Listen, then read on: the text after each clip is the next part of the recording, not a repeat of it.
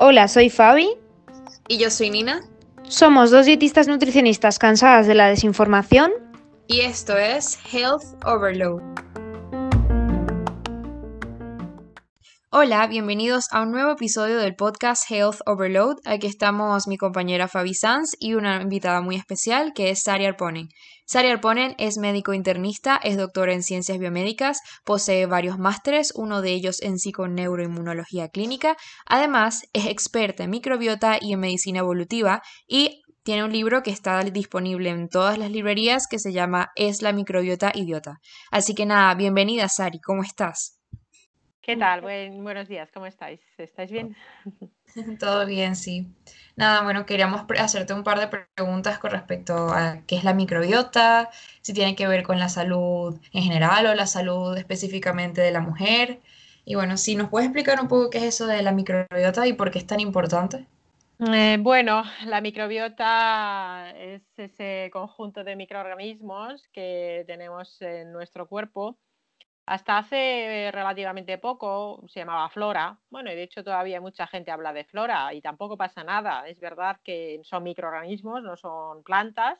Entonces, científicamente no es lo más correcto decir eh, flora y por eso se utiliza el término microbiota.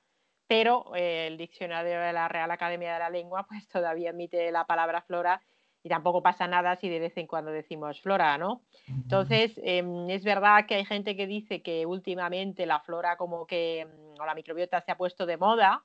No es que se haya puesto de moda, es simplemente que gracias a los avances en la ciencia y la tecnología, sobre todo con las técnicas de secuenciación, mm, de material genético, de los microorganismos, pues se han podido hacer muchas más investigaciones sobre la microbiota, porque vaya, la microbiota no la podemos investigar con los cultivos, ¿no?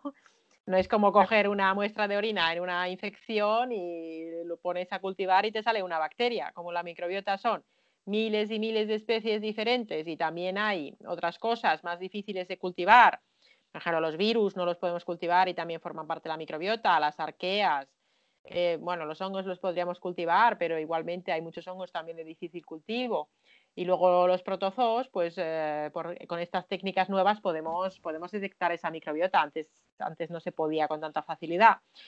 Y tiene su importancia, pues porque gracias a estas investigaciones científicas, pues se ha visto que todos sus genes que forman parte de ese microbioma mm, y todas las funciones que realiza son súper importantes eh, para nuestra salud y que realmente en prácticamente cualquier problema de salud mm, va a haber un desequilibrio de esa microbiota. Entonces, por eso se habla tanto hoy de la microbiota y probablemente más que se va a hablar conforme vayamos averiguando más cosas sobre ella, ¿no? Muy bien, claro. Es que no se, no se puede entender algo que, que no se puede estudiar y, y, como bien dices, el que hayan descubierto estas técnicas recientemente, pues ha hecho que sea, sea más relevante hoy en día y cada vez se entienda mejor.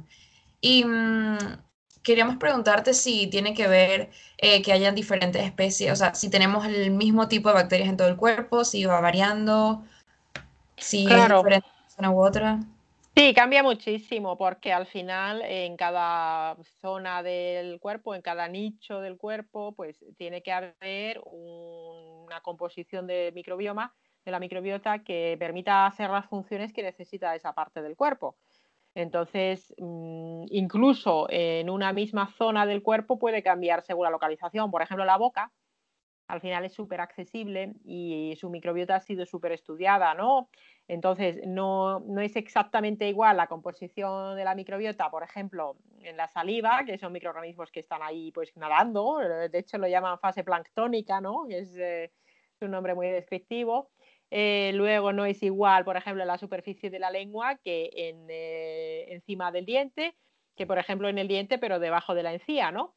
Entonces, en cada zona de la boca, por ejemplo, el microbioma es diferente. Y luego en la piel también, pues no es igual el microbioma en la piel de la cara, por ejemplo, que en las axilas, que en la espalda, que en las manos em, o en el área pues eh, perianal. Entonces, cambia mucho según la zona y en el tubo digestivo de la misma, manera, pues no es igual el microbioma del, em, del, intestino delgado que del intestino grueso. Y al final, Obviamente, eh, pues esto tiene que ver con las funciones, pero también tiene que ver con las condiciones locales, porque depende pues, de si hay más o menos oxígeno, eh, pues en el tubo digestivo, por ejemplo, pues no va a ser igual en el estómago que está el ácido gástrico que en el intestino delgado, que además están las enzimas pancreáticas y la bilis. Mm, bueno, o en el colon, que por ejemplo la capa de moco que hay es doble y en el intestino delgado solo hay una capa de moco. Y de la misma manera, pues todo el resto del organismo. Eh, según la zona del organismo, pues habrá un ecosistema diferente y además súper variable porque responde de forma muchas veces muy rápida a todos los cambios que, hay ambientales, de la alimentación, de la época del año, cambios hormonales, por ejemplo, en el caso de la mujer, sobre todo. Entonces, eh, sí, son diferentes ecosistemas que además se intercomunican entre ellos. Ok. Y entiendo que si un tipo de bacteria de una zona pues pasa a otra, pues genera desequilibrios. Bueno, eh, sí, sí y no en parte, porque realmente al final, em, por ejemplo, eh, la de la boca al intestino acaba pasando muchas bacterias, aunque haya esa barrera gástrica en el estómago, pues realmente mm, tampoco, tampoco es tan eficaz para matar a todas las bacterias y hay estudios que nos dicen que de las bacterias de la boca entre el 40 y el 60% acaban llegando al intestino. Y luego, por ejemplo, pues es verdad que, por ejemplo, si hablamos ya, pues vamos a decir, de la microbiota mm, genital, de la microbiota, por ejemplo, vaginal femenina, pues realmente mm, en gran parte se va a determinar también pues por esa microbiota intestinal. Entonces, es verdad que hay bacterias intestinales que no deberían pasar en grandes cantidades eh, pues a la vagina, pero lo cierto es que en gran parte sí que están en comunicación por un lado, pues desde un punto de vista de anatomía, porque al final pues está muy cerquita, ¿verdad? De la zona genital y la zona eh, pues final del recto y el ano y los microorganismos por ahí se pueden transmitir. Y es verdad que luego también puede haber fenómenos que se llaman de traslocación en el intestino, es decir, las bacterias que están en el intestino pueden salir del intestino a la circulación sistémica y de ahí llegar a otras partes del intestino. Entonces, eh, por un lado, pues sí que hay esa comunicación eh, directa del intestino pues a la microbiota vaginal, por ejemplo, eh, pero luego también hay otras formas de comunicación, porque, claro, el intestino el microbioma fabrica, por ejemplo, esos ácidos grasos de cadena corta, y esos ácidos grasos de cadena corta, pues hombre, el butirato es el más famoso, pero también están el acetato, el propionato, pues van a actuar sobre muchos lugares del organismo y también sobre el aparato reproductor y van a llevar a cabo ahí esas funciones. Entonces, por eso, eh, incluso más allá de, cómo el microbioma intestinal puede afectar a la composición de la microbiota vaginal o genitourinaria en general, también eh, una disbiosis o un desequilibrio de la microbiota intestinal pues puede tener su impacto en, síntomas eh, pues del aparato genitourinario. Esto, por ejemplo, cuando hay sobrecrecimiento de cándida mm, con la alimentación, ¿no? Se ve muy bien. Sí, es que eh, nosotras lo habíamos como dicho alguna vez en plan de que hay que si hay candidiasis y sobre todo candidiasis recurrente, que se mirara la microbiota porque podía tener relación y como que luego hemos, hemos visto gente como muy muy hater de eso, en plan de, es que no sabéis lo que es la candidiasis intestinal, porque no sé qué, porque eh, ni de coña tiene relación. Y yo, a ver, no sé, o sea, como que usando la lógica, sí veíamos relación, pero tampoco, eh, ¿cómo decirlo? No, no, yo no he encontrado así ningún, ningún estudio específico de eso. No sé si tú has leído, bueno, supongo que sí, al respecto. Sobre la candidiasis intestinal y su relación con otros problemas, pues es que ah, el tema de la candidiasis intestinal eh, pues es verdad que mm, eh, sí, eh, mm, lo he buscado muchas veces, pero la verdad es que cuando te pones a leer sobre ello, el problema que hay es que por parte de la medicina, pues no sé cómo llamarla, la medicina farmacocentrista habitual, que bueno, en este caso, bueno, la cándida vaginal normalmente la tratan sobre todo en la ginecología, ¿no? Mm. Entonces, no suele reconocer por los propios digestivos incluso, si hablamos del intestino, no suelen reconocer mm, la problemática que puede dar la cándida en el intestino, ¿no? Entonces, la cándida al final es un hongo que la característica, una de las características que tiene especiales es que es, un hongo pleomórfico, es decir, puede adoptar diferentes formas.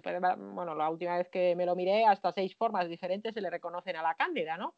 Entonces, en una situación de salud, bueno, hay quien opina, pero sobre esto realmente no hay literatura científica que lo apoye, hay quien opina que la cándida no la deberíamos tener nunca en nuestra microbiota, pero vaya, yo no estoy muy de acuerdo con eso porque hay más artículos diciendo que en una microbiota eh, de personas sanas sí que encontramos cándida, pero claro, una cándida en una forma adecuada y no en exceso.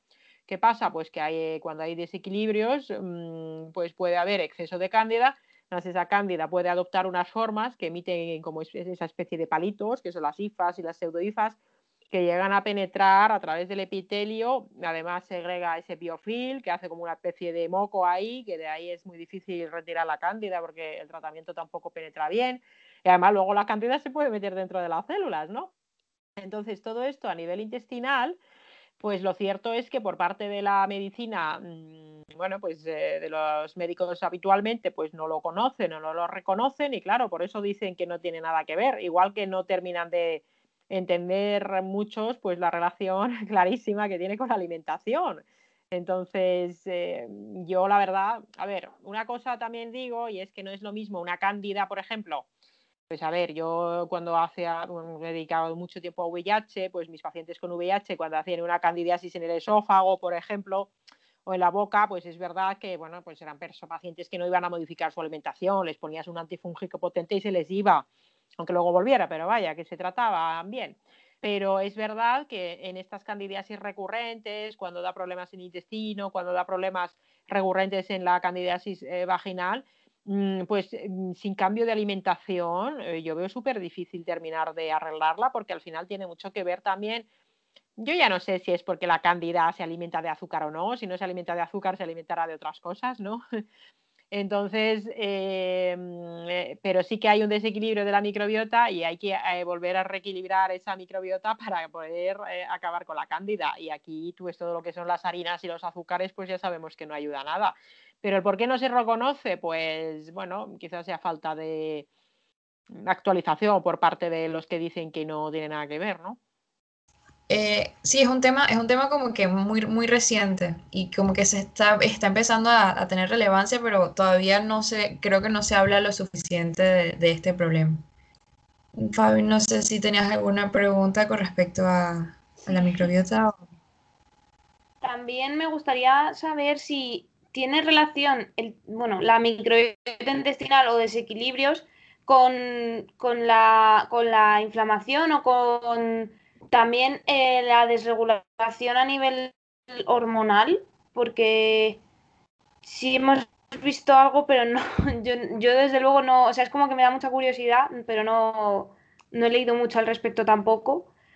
Pues sí, con la inflamación y con, eh, con la situación hormonal eh, también. Eh, con la inflamación, vamos, es una relación súper descrita, porque al final, pues cuando hay un desequilibrio de la microbiota, una disbiosis, bueno, pues, a ver, de forma muy simplista, muy simplista, pues aumentan las bacterias malas y bajan las buenas, que luego, mm, a ver, esto es muy simplista, ¿no? Pero al final Muchas de esas bacterias que se llaman malas son proteobacterias, son enterobacterias que tienen componentes como el hipopolisacárido, por ejemplo, que es una molécula que cuando pasa al interior del organismo pues acaba generando inflamación, una activación del sistema inmunitario en un, sentido inflamatorio. Y eh, la disbiosis, el desequilibrio de la microbiota por sí solo y por supuesto todas las causas que llevan a esa disbiosis pues pueden acabar generando esa inflamación, pues normalmente crónica y de bajo grado. Y luego con las hormonas, eh, pues también tiene que ver y es, bastante interesante porque está, está bastante estudiado porque bueno, mm, se habla de lo que de un componente del microbioma que le han puesto hasta el nombre, que es el, estroboloma, ¿no? Ah, se habla del estroboloma y de hecho mm, se habla del eje eh, bueno, hay quien habla del eje estrógenos intestino o del eje mm, estrógenos microbioma o microbioma intestinal o microbioma estrógenos, perdón, porque bueno, eh, hay una serie de, bacterias que lo que van a hacer es que van a fabricar eh, pues enzimas, eh, sobre todo una en concreto que se llama la beta-glucuronidasa, y estas enzimas pues lo que hacen es participar del metabolismo de esos estrógenos, ¿no? Entonces, lo que se sabe es que cuando hay un desequilibrio de esa microbiota, que sobre todo pues baja la diversidad y se altera el equilibrio entre, entre diferentes tipos de, bacterias que tengan mayor o menor cantidad de esa glucuronidasa, pues esto puede alterar el equilibrio de los estrógenos eh, y esto a su vez se ha relacionado la alteración de esta, de esta parte del microbioma, de este estroboloma, de estas bacterias que van a descomponer los estrógenos, pues como digo, ese desequilibrio se ha relacionado con endometriosis, por ejemplo, se ha relacionado con eh, síndrome del ovario poliquístico, se ha relacionado también incluso con el em, bueno pues con la dismenorrea o el, em, em, el síndrome premenstrual, por ejemplo, se ha visto que en el síndrome premenstrual eh, pues en las personas, las mujeres que tienen síndrome premenstrual, pues en la última semana antes de la menstruación, pues tiene cambios en su, en su microbiota. Hay unos cambios en algunas especies, incluso concretas, pues eh, han visto que puede haber aumento de bacterias como pues alguna morgalena, Klebsiella, Hafnei, Pseudomonas, Citrobacter, que todas estas son bacterias que mm, entran dentro de esas proteobacterias, de esas bacterias gram negativas, que se ha visto que cuando aumentan y están en exceso, pues pueden participar de esos síntomas eh, premenstruales. Entonces, eh, claro, mm, además, eh, pues la microbiota de la mujer eh, se ha visto que cambia a lo largo del ciclo menstrual, pero incluso puede cambiar a lo largo de lo que es el día. Tiene unas variaciones incluso dentro del día según pues estén nuestros niveles hormonales. Entonces, por un lado, las hormonas influyen en la composición de la microbiota, del microbioma, y por otro lado, ese propio microbioma pues, va a influir sobre, sobre cómo tenemos los estrógenos. Claro, es que aquí cuando hablamos de estrógenos, pues mucha gente piensa que, que son, es una hormona, pero realmente los estrógenos, hay muchos tipos de estrógenos. Eh, y algunos de esos estrógenos, si por ejemplo hay problemas de desintoxicación también a nivel hepático, y esto a su vez también puede tener que ver con, con el microbioma, pues puede ser que haya un acúmulo de estrógenos eh, proinflamatorios. Y luego, por otro lado, pues también el desequilibrio del microbioma también puede llevar a problemas con la histamina y a su vez el exceso de histamina también puede tener un impacto sobre los estrógenos y los estrógenos sobre la histamina. Entonces, realmente el intestino y las hormonas em, están muy relacionadas y es difícil, eh, vamos, yo no veo posible tratar un eh, problema hormonal femenino si no se trata la salud intestinal. Eh, y es en las mujeres muy frecuente que si tienen problemas de salud intestinal van a tener problemas hormonales. Entonces al final está, está todo unido, ¿no? Interesante, o sea, es más una conexión completa entre todos nuestros órganos. Em, quería preguntarte si hay claras manifestaciones, o sea, de, esos desequilibrios? O sea, ¿cómo, uno sabe que, uno tiene un desequilibrio?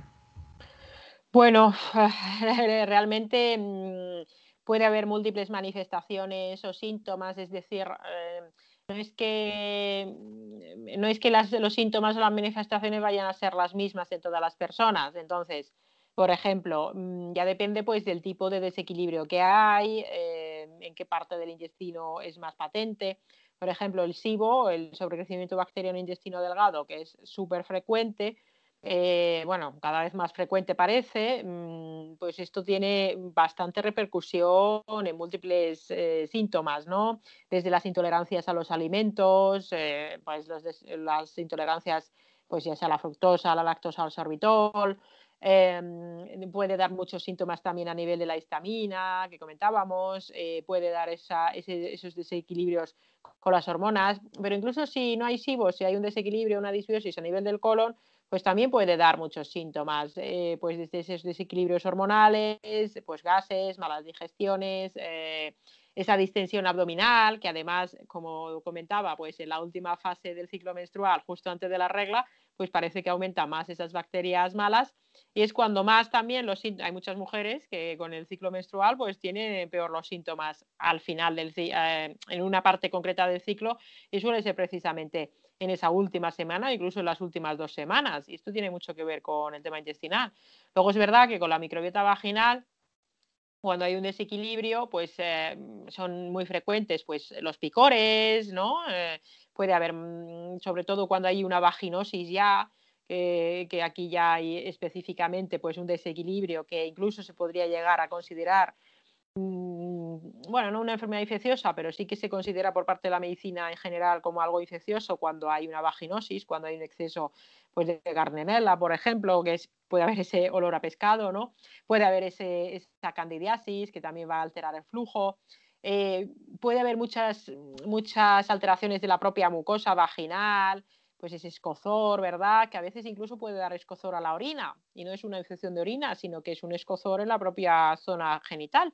Y luego, pues todo lo que son síntomas en el ámbito sexual, porque puede dar pues esa dispareunia, ese dolor en el coito, por ejemplo, eh, falta de lubricación, eh, bueno, y disminución de la libido, que, bueno, pues al final es un síntoma también súper frecuente relacionado con el propio problema intestinal, pero también cuando no funciona bien la microbiota vaginal, pues también puede dar problemas de libido, ¿no? Entonces, por, por, haber, puede haber muchos síntomas, incluso, bueno, claro, de fuera del ámbito reproductor, pues desde dolores de cabeza, problemas cutáneos, enfermedades autoinmunes, alergias, o sea, puede haber muchísimos eh, síntomas diversos, ¿no?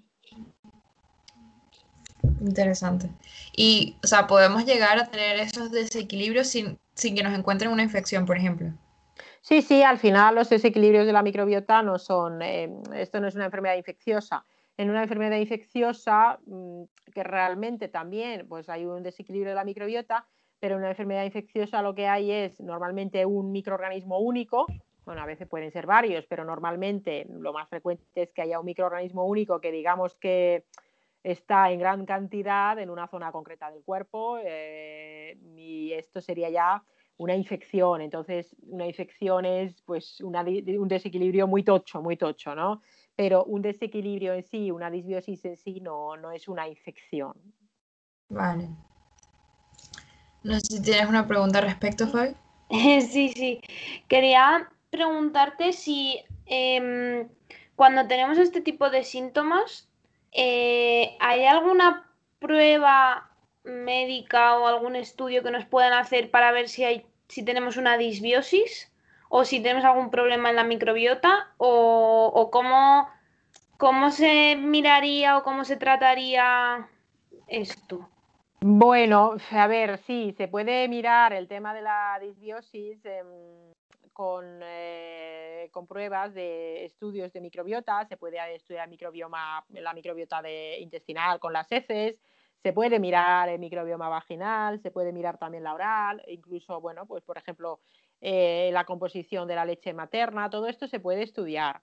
Pero mm, eh, hacer esto como una prueba primera, mm, a ver, yo no lo haría, o sea, no es que no lo haría, no, es, no digo que no se pueda hacer como una prueba más, pero es más importante luego a luego buscar las causas. Es decir, al final, si hay un desequilibrio de la microbiota, mm, pues siempre va a tener alguna causa. Entonces, es muy importante hacer una buena historia clínica y preguntarle a la persona por su estilo de vida, por su alimentación, pues si tiene pues, enfermedades, si toma medicaciones, bueno, en suma, eh, hacer una historia clínica completa de, todo lo que le pasa, ¿no? Y luego, pues hay muchos, muchos problemas eh, que pueden estar provocando ese desequilibrio, pues desde la enfermedad celíaca, que, que, se, que no se diagnostica en todos los casos, hay mucho infradiagnóstico, un 75, bueno, 70, 85% de personas celíacas no saben que lo son, puede haber parásitos, mm, eh, bueno, luego se habla mucho del tema de los metales pesados, puede ser que simplemente sea por una mala alimentación, entonces hay que preguntar mucho y hay que primero mm, pues diagnosticar todas estas eh, causas, también los déficits de micronutrientes, pues el déficit de vitamina D, el déficit de magnesio, por ejemplo, que es súper frecuente, pues todo esto habría que mirarlo primero. Que luego más allá de eso, pues miramos si hay un SIBO, bueno, es verdad que esto, el test del aliento no es muy bueno, pero bueno, es el que tenemos, eh, y queremos hacer un estudio de microbiota intestinal con las heces, pues bueno, se puede hacer. Mm, podemos ver además los parásitos, podemos ver cómo está la función pancreática con las, las tasas, si hay inflamación. Entonces, se puede hacer, lo que pasa es que son pruebas caras. Entonces, entre que uno tiene que acudir muchas veces a la medicina privada con esto, o a un nutricionista privado, o al profesional de la sanidad privada que sea, y luego hacerse otras pruebas, y a lo mejor luego usar suplementos muchas veces, pues hombre, los estudios de microbiota son relativamente caros, pueden costar desde un par de cientos de euros hasta varios cientos de euros. Entonces, no todo el mundo se lo puede permitir tampoco. Y muchas veces cuando se hace un análisis de este tipo tampoco se identifican todos los microorganismos. Entonces, ah, ¿se puede hacer para diagnosticarlos? Sí, pero también puede pasar que tú le haces la prueba, te llegan los resultados a las dos o tres semanas y en el momento en el que te llegan los resultados, esa microbiota ya no está igual que cuando lo recogió. Entonces, es una orientación, pero no es el santo grial eh, para tratar a los pacientes. Y es más importante lo que te cuenta el paciente que hacer un estudio de microbiota. Vamos, desde mi punto de vista, que hay gente que es muy fan de los estudios, me parece bien, si el paciente se lo puede permitir, pero yo antes de pedírselo al paciente le diría, oye, esto tiene este coste, tú verás. Eh, lo que me parece bien es mandar una prueba eh, sin hablarlo con el paciente porque a lo mejor no le apetece gastarse 500 euros en una prueba que luego la utilidad, porque imagínate que tiene un parásito, por ejemplo, y le has hecho un estudio de microbiota completo que le cuesta, vamos a decir, 500 euros. Pues tú le tratas el parásito, pues, o la cándida, yo qué sé. En el momento que le tratas el parásito, pues eh, ya no te vale ese estudio de microbiota, porque le ha cambiado. ¿Y mm, cómo, cómo evitamos que esto suceda? O sea, ¿cómo, ¿qué consejos le darías a, los que nos están escuchando para evitar desequilibrios de la microbiota y sobre todo tener una buena salud hormonal? Pues realmente cuando, eh, bueno, lo, ideal sería hacer la prevención, ¿verdad? Entonces, eh, pues al final lo ideal es, eh, bueno, la alimentación es súper importante, ¿no? Pues hacer un estilo de, de alimentación pues prebiótico y antiinflamatorio sobre esto, la verdad es que hay, bueno, vosotras sobre esto, pues obviamente sabéis más, tendréis eh, vuestra perspectiva. Mm, en mi opinión, eh, pues hay quizás demasiada polarización en el debate sobre la alimentación, en el sentido de que están los defensores a ultranza de la dieta cetogénica para todos y todo momento y demás, y luego están mm, pues, los defensores de la dieta bueno, vegetariana o vegana eh, para todos y en todo momento. A mí no me gustan demasiado estos, estas posiciones extremas porque, bueno, al final eh, comer comemos todos los días normalmente, una, dos, tres, bueno, varias veces al día, muchas veces. Y también tiene mucho que ver con los gustos, con, eh, con tu ideología propia y con otros muchos factores, ¿no? Entonces, a mí esa tendencia que hay un poco a ver cierto, cierta polarización con la alimentación de esta es la mejor dieta, bueno, pues a lo mejor para alguien sí, pero a lo mejor para otro no. Entonces, eh, dentro de que dentro de esto sí que hay algunas, algunas normas comunes. O sea, para todos los ultraprocesados van mal.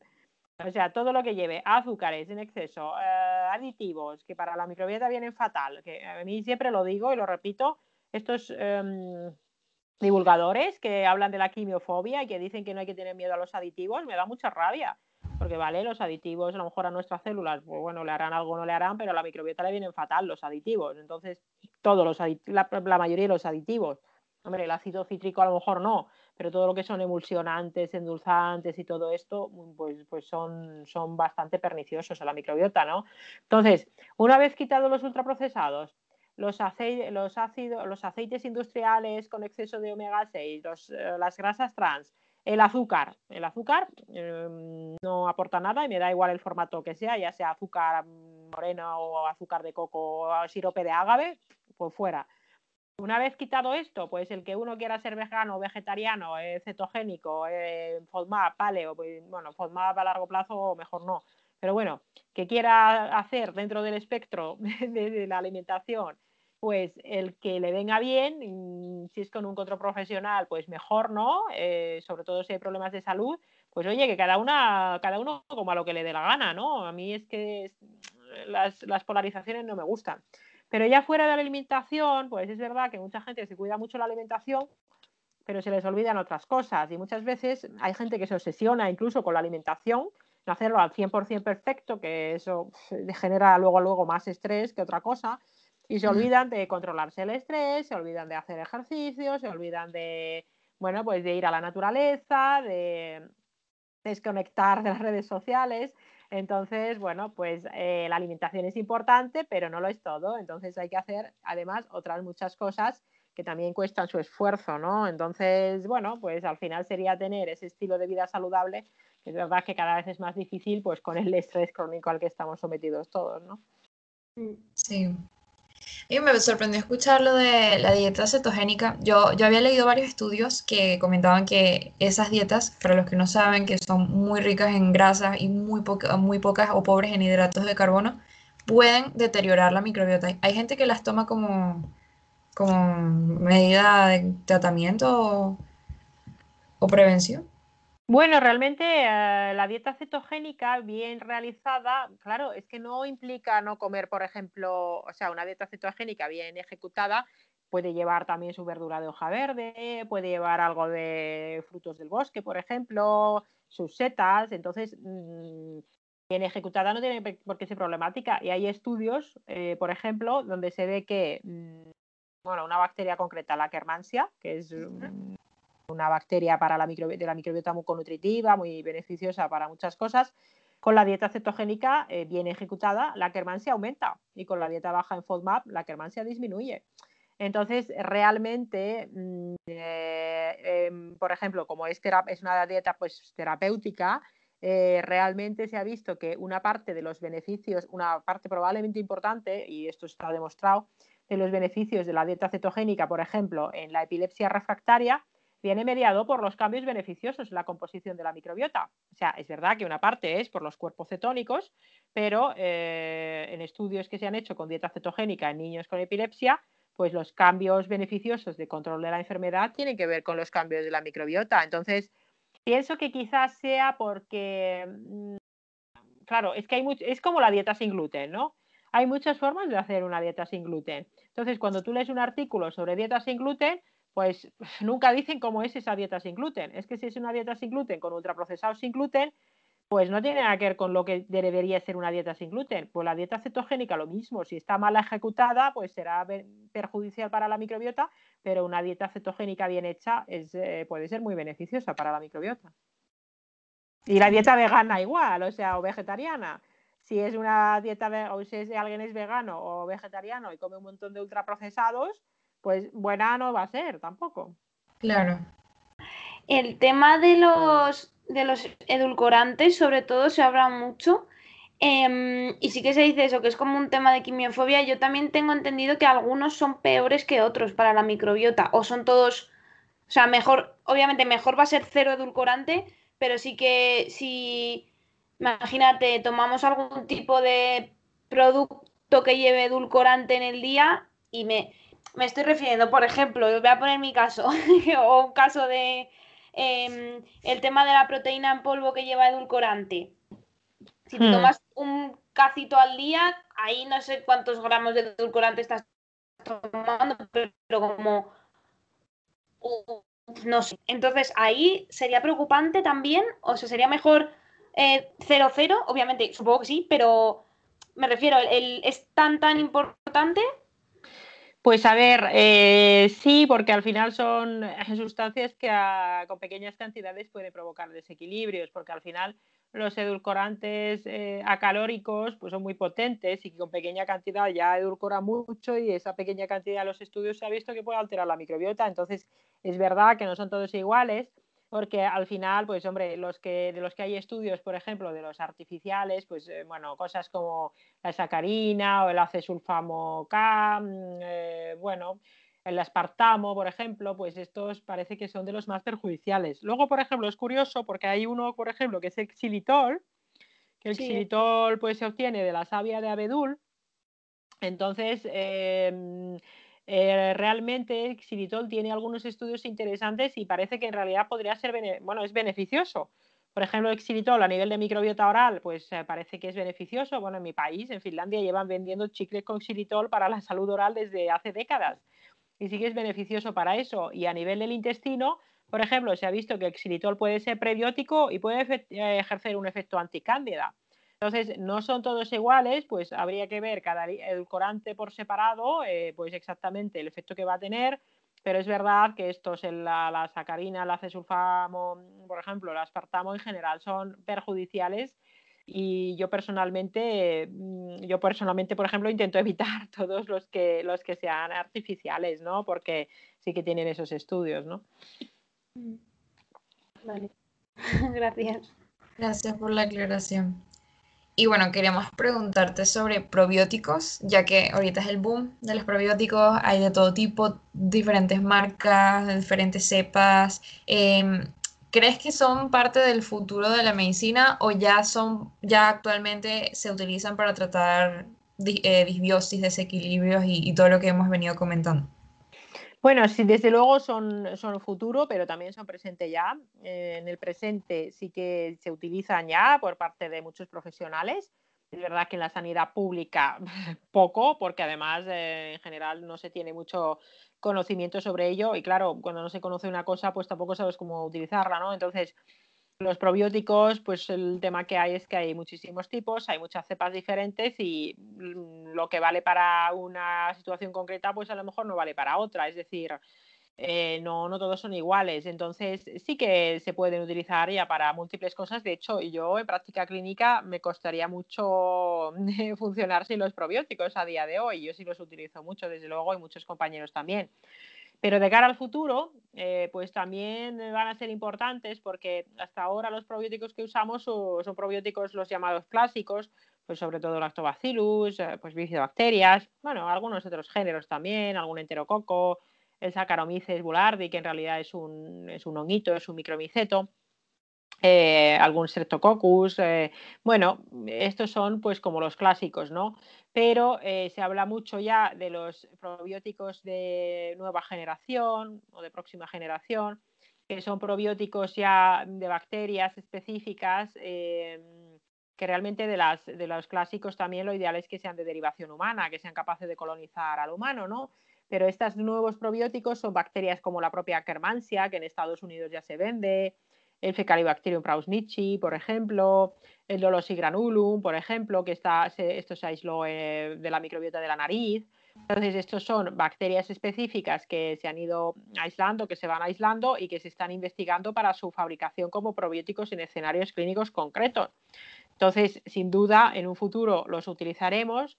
Ya se habla también de una cosa, mm, porque los probióticos, pues eh, al final normalmente tienen un número limitado de cepas eh, pero se habla también de una cosa que son los consorcios bacterianos, que sería utilizar 25, 30 o 35 cepas diferentes en vez de hacer un trasplante de microbiota fecal, que al final no sabemos muy bien lo que estamos metiendo ahí, pues se propone el utilizar muchas decenas de bacterias bien identificadas como si fuera, pues eso, un trasplante, pero en pequeña escala, ¿no? Entonces, sin duda, en el futuro, yo mi previsión es que cada vez se utilicen más y que habrá un mayor catálogo de cepas que vamos a poder utilizar y además seguramente se incorporarán también los fagos, los bacteriófagos, que son virus que afectan a las bacterias en el tratamiento de la disbiosis. ¿no? Y a la, hora de escoger un probiótico, em, ¿te fijas en que sean muchísimas cepas o en que sean las concretas que te interesan? ¿Cómo, ¿Cómo sabes elegir? O sea, ¿cómo eliges un buen probiótico? Bueno, pues hay que ver qué le pasa al paciente, ¿no? Porque como por ejemplo tenga un SIBO, una disbiosis y le des un producto multicepa con mucho lactobacillus, lo más probable es que le siente regular nada más, ¿no? Entonces lo ideal es, mm, lo primero es saber qué probiótico vas a dar, es decir, si vas a dar un probiótico, preguntarse, eh, pues realmente para qué lo voy a dar, qué cosa quiero tratar en particular, entonces según la cosa que quiera tratar, pues escogeré unas cepas u otras, ¿no? Entonces, no es lo mismo, pues yo qué sé, darle, por ejemplo, a una mujer embarazada, si queremos prevenirle una depresión postparto y la diabetes gestacional, pues a lo mejor le damos un Rhamnosus HN001, porque es la evidencia científica que tiene esa cepa. O si queremos eh, utilizar una cepa inmunobiótica, eh, que son bueno, útiles para modular el sistema inmunitario, pues normalmente utilizaremos cepas diversas de lactobacillus eh, pues casei o para casello o rhamnosus, que también pertenece a este, mm, a este género de Lacticasei bacillus, porque los lactobacillus los separaron en 24 géneros hace, hace un tiempo. Eh, o si queremos, eh, pues no sé, restablecer el equilibrio intestinal con una bifidobacteria, pues a lo mejor utilizamos un Longum BB536. Pues de la misma manera, siempre que vayamos a dar probióticos, pues nos tenemos que preguntar quién es, eh, quién es la persona que tenemos delante y qué le pasa y qué es lo que queremos tratar y seleccionar las cepas en función de eso. A ver, que a lo mejor no hace falta conocer todas las cepas en sí, pero sí conocer los productos, ¿no? Entonces, utilizar aquellos productos que uno conozca, que sabe que funcionan para una cosa clínica, una, situación clínica concreta y dar esos probióticos. Decirle al paciente, vete y cómprate un probiótico que tenga 16 cepas, pues eso no sería una terapia dirigida con probióticos. Y mm, bueno, quería preguntarte sobre microbiota vaginal, por ejemplo. ¿Hay algunos recomendados para microbiota vaginal? ¿Es mejor que sean orales? Se puede tomar, o sea, tiene el mismo efecto si los tomas de forma oral o, que, o los pones de forma local. Pues sí, eh, hombre, tiene sentido, como decíamos, como el microbioma intestinal y vaginal están relacionados, pues tiene sentido tomarlos en formato oral. Eh, sobre todo se utilizan cepas de lactobacillus, ¿no? O lactobacillus diversas, que bueno, ahora son otros géneros. Aunque es verdad que en el embarazo también nos interesa dar bifidobacterias eh, por, por vía oral, ¿no? Pero fundamentalmente para el tema vaginal vamos a utilizar eh, cepas, eh, pues lactobacillus, que muchas de ellas pues también las podemos utilizar por vía vaginal. Eh, habitualmente la vía vaginal pues ya estará vendida como tal, o sea, hay presentaciones específicas para su uso tópico. Normalmente las cepas que se utilizan para, para problemas de microbiota vaginal, de disbiosis vaginal, pues se suelen utilizar pues lactobacillus, sobre todo crispatus, eh, también el Jenseni, el Gaseri, el Plantarum, bueno, algunas otras, el Acidophilus también. Bueno, hay varias cepas de lactobacillus que son como más específicas para, la microbiota vaginal. Normalmente este, este tipo de productos pues suelen tener un nombre comercial que ya lo especifica, ¿no? Eh, llevan alguna palabra eh, que indica pues que son, eh, que son específicos para la mujer, ¿no?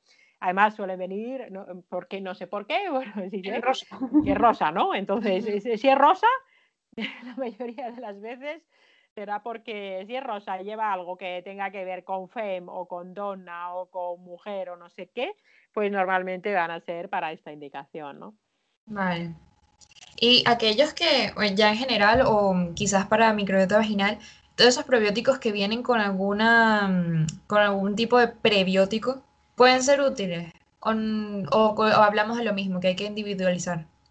Pues habría que ver exactamente qué tipo de prebiótico lleva. Hombre, la vagina es verdad que, bueno, mm, al final, a ver, en la microbiota vaginal si es por vía oral, vale, o sea, ahí sin problema ninguno. Pero es verdad que la microbiota vaginal, los lactobacillus, em, los lactobacillus en la, en la vagina de lo que se alimentan es, del glucógeno que está en el, en el propio epitelio vaginal, ¿no? Entonces, mm, no tengo yo muy claro hasta qué punto el, el meter de forma tópica eh, un prebiótico, porque normalmente los prebióticos eh, pues son cosas como la inulina, pues puede haber psyllium, almidón resistente, pues eso en la vagina no tengo muy claro hasta qué punto eh, pues pudiera ser tener utilidad, porque realmente debería haber ese glucógeno vaginal que es el que le va a dar de comer a esos lactobacillus que vamos a introducir. Entonces, no sé, habría que ver si, si hay algún prebiótico más específico de uso vaginal, pero mm, probablemente la inulina vaginal pues quizás no tenga mucho sentido, no lo creo, creo, que no, vamos, que puede ser que sí, no conozco estudios en este sentido de prebióticos vaginales, quizás los haya. Vale, vale. Y bueno, creo que, no sé si quieres añadir otra pregunta, Fabi. Mm, no. Quería preguntarte si de casualidad ya se tienen en cuenta a la hora de tratar eh, déficit de estrógenos, exceso de estrógenos, o todavía es muy nueva la, ciencia de los probióticos en ese campo. Eh, bueno, sí que lo hacen. Yo personalmente, como yo soy internista, yo no trato específicamente mm, cuando hay mucho problema hormonal, yo, lo suelo, yo, la suelo derivar a la mujer, a compañeros que que tratan más estos temas. Eh, pero sí que, mm, sí que los compañeros o las compañeras que se dedican más a estos temas, pues también utilizan los probióticos. Al final se trata de modificar ese estreboloma, de tener un equilibrio en la microbiota y ahí pues los probióticos son, son bastante útiles. Eh, pero vamos, que si es algo generalizado que se haga en ginecología, por ejemplo, en la sanidad pública, pues bueno, pues ya dependerá del sitio o de la cultura de cada servicio de ginecología. Mm, me atrevería a decir que quizás todavía eh, no sea, o sea, sí que probablemente se tiene más en cuenta el tema de la microbiota vaginal, pero lo que es el tema de la microbiota intestinal, pues quizás nos quede todavía un recorrido eh, para que todos los profesionales lo tengan en cuenta en los problemas hormonales. Bueno, eh, yo creo que hemos llegado al final, Sari.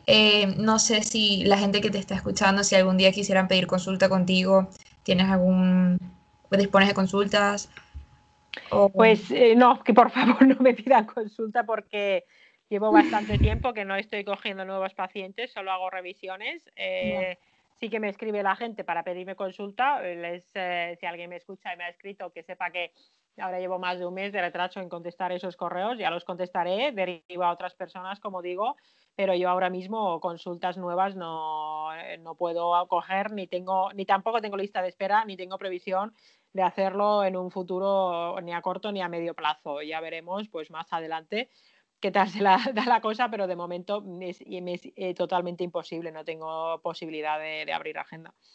Vale. Bueno, eh, nada, hemos llegado al final. Queríamos bueno, recordarle a la gente que, que Sariel Ponen tiene su libro, se llama Es la microbiota idiota, que está disponible y queríamos darte las gracias por haber aceptado dentro de, esa agenda que tienes eh, este ratito para hablar con nosotras de la microbiota y enseñarnos un poco más. Muchas gracias a vosotras y os deseo muchos éxitos con el podcast, que es una forma maravillosa de divulgar y, eh, así pues podéis llegar a mucha gente. Con muchísimas gracias, de verdad. Me ha encantado. Gracias, hasta luego. Gracias por escucharnos. Esperamos que te haya gustado.